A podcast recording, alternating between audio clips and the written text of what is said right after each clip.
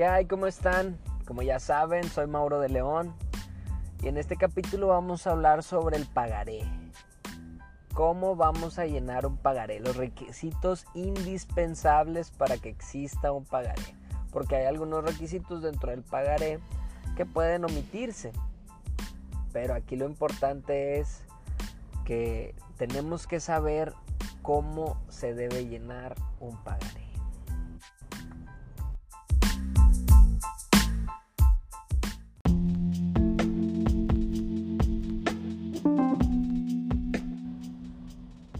Entonces, bueno, pues vamos a entrar en materia. Los pagarés que te venden en la papelería para mí son como los mejores, estos talones verdes que pues cumplen con la mayoría de los requisitos, ya el resto es lo que le pongamos nosotros. Estos son como los más esenciales. Existen maneras de que hagas tú uno y por eso es importante que aunque lo hagas en una servilleta, cumpla con todos los requisitos. El primer requisito es la mención de ser pagaré. Y esto pues realmente es importante porque si no, no sabemos que estamos suscribiéndonos, lo que estamos haciendo pues. El lugar, es indispensable el lugar. Y el lugar en específico, o sea, es decir, si por ejemplo hablamos, yo, yo estoy aquí en Nuevo León, bueno, pues sería Monterrey, Nuevo León, Apodaca, Nuevo León, San Nicolás de los Garza, porque este sí es completo, no es solamente San Nicolás, sino San Nicolás de los Garza, Nuevo León, para que quede muy en específico en qué lugar se está suscribiendo, es uno de los elementos más importantes.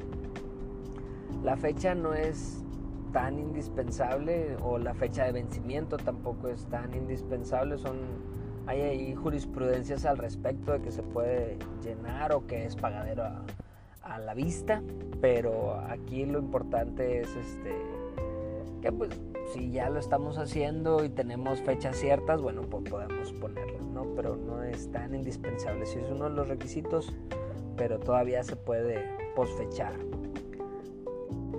El nombre acuérdense de poner el nombre completo, porque si yo pongo Mauro de León, en lugar de ponerme, de poner mi nombre completo, bueno, pues hay homónimos o puede haber gente, se puede desvirtuar, inclusive te pueden, pues, tumbar la demanda si, si nos vamos ya a la vía judicial, si no está especificado este requisito. El monto es también es uno de los requisitos indispensables a la hora de, llenarlos. El monto debe de ser este, con número y letra. Después del monto tenemos el porcentaje de intereses moratorios, es decir, qué porcentaje se le va a estar cobrando posterior a la fecha límite de pago. Es importante tener en cuenta el, porcentaje porque no debemos de caer en la usura, que pues esto es un delito para que tengan cuidado. Normalmente cuando está excedido, este, pues yo creo que el menor de las, de las consecuencias es que el juez te lo baje. Normalmente es del 5% el tope para arriba, tú puedes poner menos, pero este, sí es importante que lo marques. Dirección, dirección donde se va a pagar o simplemente el lugar de pago. Dentro del lugar de pago, aquí este, pues puede ser el municipio, obviamente con, con el estado, ¿no? Para que se entienda exactamente en dónde. Puede ser lugar de pago Monterrey, Nuevo León. No necesariamente tiene que decir mi casa, ¿no? O mi despacho. O sea, la dirección completa no. Porque hay veces que el espacio no es suficiente. Entonces, básteme con decir Monterrey, Nuevo León o Apodaca, Nuevo León, no sé, realmente en, donde quieras que sea pagadero. O pagadero a la vista, pues lo puedes dejar ahí este, en blanco, no sé. Inclusive se puede dejar en blanco para posteriormente llenarse. Hay requisitos que sí se pueden llenar posteriormente y hay requisitos que no. Entonces, por eso se los voy enmarcando.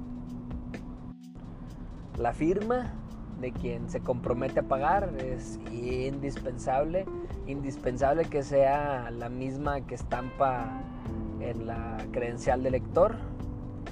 La dirección, de hecho yo recomendaría que si vas a hacer un préstamo y lo piensas hacer con un pagaré, pues que le pidas una copia del INE para poder este de alguna manera corroborar que la firma sea la misma porque pues hablaríamos de la dirección puedes pedir un comprobante de domicilio también porque hay veces que pues tenemos el INE y nos cambiamos de casa y no lo cambiamos no lo actualizamos. Entonces si es un ciudadano irresponsable pues mejor un comprobante de domicilio y el INE entonces esto es nada más para que en el remoto caso de que llegues a una cobranza judicial, ya judicializarla, pues sería importante tener estos datos para poder hacérsela llegar, si no, pues a dónde se la haces llegar, cómo te cómo le haces este pagadero el pagaré, válgame la redundancia, si no sabes en dónde va a llegar.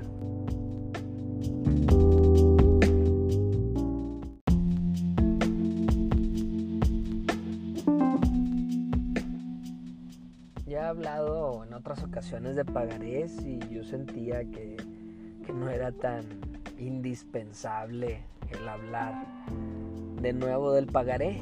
La verdad es que pues para los seguidores pues debe de ser tedioso el volver a escuchar algo así. Por eso yo les recomiendo que me manden sus dudas, pues, algo que quieran escuchar, algo que quieran que les explique, pero pues de lo contrario pues está complicado. Pero me cayó un caso en el que pues le faltaban requisitos y es bien complicado decirle, ¿sabe qué? Este, pues no valen estos pagarés, ¿sabes? O sea, quizás sí trató de prevenirse, pero no fue lo suficiente. Entonces, bueno, pues, por eso estoy armando este capítulo el día de hoy para poder que tengan en claro todo esto. Entonces, bueno, si es posible, agréguenle ahí algún, algún aval. Pueden solicitar aval, están en todo su derecho de poder este, buscar que alguien más se convierta en deudor solidario. Digo, yo estoy hablando desde el lado de, del que anda prestando, ¿no? Pues es al que ando representando. Pero, pues sí es importante también si tienen un aval, que le pongan el nombre completo del aval, que pongan la dirección. Eso, normalmente en los pagares estos verdes que estábamos hablando, el reverso viene para que le pongan el nombre, nombre completo, dirección y firma. La dirección es así, es completa y la firma.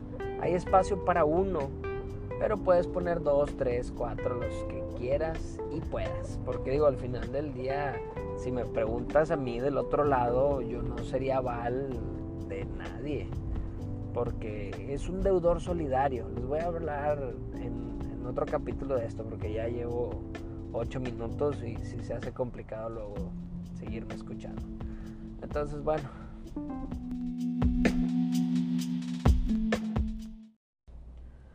Y bueno, pues para los que ya habían escuchado lo que ya había hablado sobre el pagaré, les ruego me disculpen. Pero pues si me sigo topando con esta clase de situaciones, yo pienso y siento que debería de hacer más para que no siga pasando, ¿no? O sea, que haya, que existan pagarés que no son válidos por algún elemento o algún requisito, por haber sido mal llenados. Entonces, bueno, pues mi labor aquí es tratar de ayudarlos a que salgan las cosas de la mejor manera, a que mínimo si, hay algún error dentro del juicio, no sea porque yo no llené bien un pagaré, porque no hice todo lo que estaba a mi alcance por darle las herramientas que necesitaba el abogado para defenderme, ¿no? Entonces, pues ya saben, cualquier duda, inquietud, necedad, mándenme por ahí este a mis redes personales, me encuentran como arroba soy Mauro de León en todas las redes. Las redes de grupo también están a su entera disposición, ya saben, en Instagram, Twitter, LinkedIn, Facebook, están hasta en YouTube. Pero bueno, ya saben, nos pueden encontrar en todas las redes, mándenme correos, contacto arroba gpodeleon.com y pues nos seguimos escuchando. Saludos y éxito.